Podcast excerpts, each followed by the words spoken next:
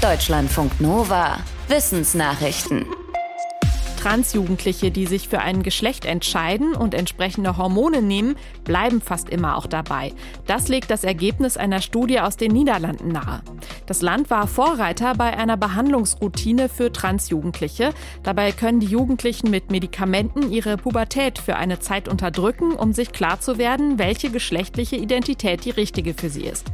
Ab frühestens 15 bis 16 Jahren können sie dann mit Hormonen eine Geschlechtsangleichung machen. Kritische Stimmen sagen aber, dass man so jung keine so folgenschwere Entscheidung treffen sollte. In der neuen Forschungsarbeit wurden rund 700 behandelte Personen einer Genderklinik in Amsterdam untersucht, bei denen teils schon mit 14 Jahren die Pubertät unterdrückt und später das Geschlecht angeglichen wurde. Bis zum Ende der Datenerfassung mit im Schnitt 19 bis 20 Jahren blieben 98 Prozent bei der Hormontherapie. Ein unabhängiger Experte sagt dazu, die Studie stehe Befürchtungen entgegen, dass Transjugendliche eine Geschlechtsangleichung später bereuen würden. Ein Ausflug in die Stadt, eine alte Freundin besuchen. Das war mit dem 9-Euro-Ticket im Sommer deutlich günstiger als sonst. Eine Umfrage aus Erfurt belegt, dass dort besonders Menschen mit geringem Einkommen häufiger unterwegs waren als sonst. In der untersten von fünf Einkommensgruppen gaben 43 Prozent der Befragten an, dass sie dank des 9-Euro-Tickets viel öfter unterwegs waren. Je größer das Einkommen, desto geringer war der Unterschied zu sonst. In der Gruppe mit dem höchsten Einkommen gaben nur rund 15 Prozent an, dass sie viel öfter unterwegs waren. Für die Umfrage wurden im August gut 1200 Menschen aus verschiedenen Erfurter Stadtteilen befragt. Die Autorin und der Autor der Studie sagen, die Daten zeigen, dass das 9-Euro-Ticket die soziale Teilhabe von Menschen mit geringem Einkommen verbessert und zu mehr Lebensqualität geführt hat. Die allermeisten Befragten wünschten sich einen Nachfolger für das 9-Euro-Ticket. Bund und Länder verhandeln gerade über ein 49-Euro-Modell. Dafür muss aber die Finanzierung noch geklärt werden. Es ist noch gar nicht so lange her, dass aus der Oder tonnenweise tote Fische herausgezogen wurden. Im August war der Salzgehalt des Wassers so stark angestiegen, dass durch eine Kettenreaktion mit Algen viele Fische, Muscheln und Schnecken gestorben sind.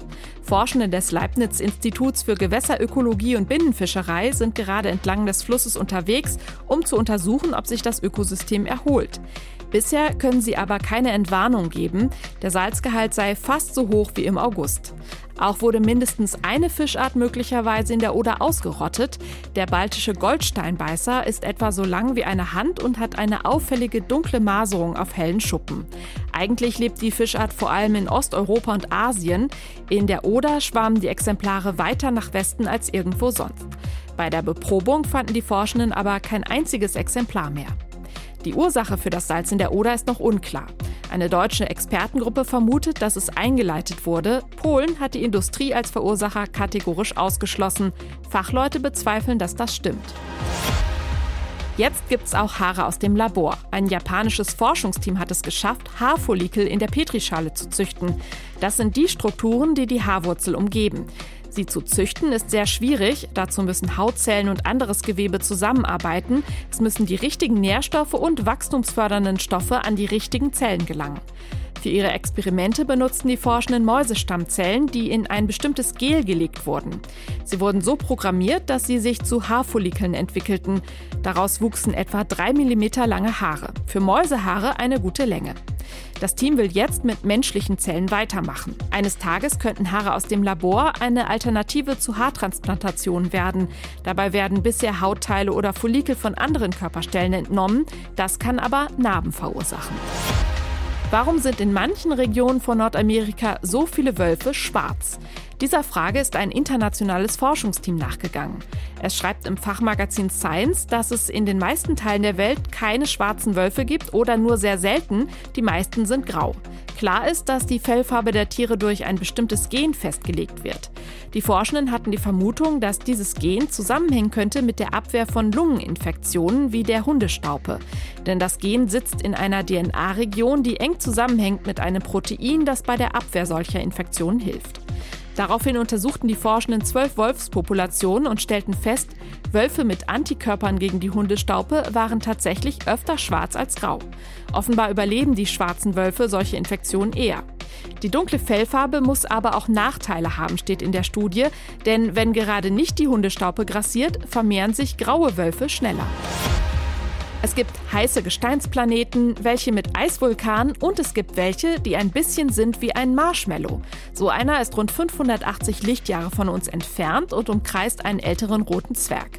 US-Astronomen und Astronominnen haben ausgerechnet, dass er etwa so groß ist wie Jupiter, der größte Planet in unserem Sonnensystem. Für seine Größe ist der Exoplanet aber ein echtes Leichtgewicht. Er ist nur etwa ein Viertel so dicht wie Wasser und würde daher in einem Pool oben schwimmen. Tatsächlich entspricht die Dichte, das schätzen die Forschenden, in etwa einem Marshmallow. Das ist zusammen mit seinen anderen Eigenschaften sehr ungewöhnlich. Das Team hat zwei mögliche Erklärungen. Nummer eins: Der Planet und sein Stern könnten nur wenige schwere Metalle im Kern besitzen. Damit haben sie nicht genug Schwerkraft, um Gas aus der Umgebung an sich zu ziehen, das den Planeten Gewicht verleihen könnte.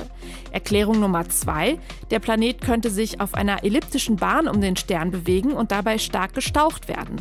Das könnte ihn aufheizen und dazu führen, dass er sich aufbläht. Ob eine der Erklärungen stimmt, sollen neue Beobachtungen klären. Deutschlandfunk Nova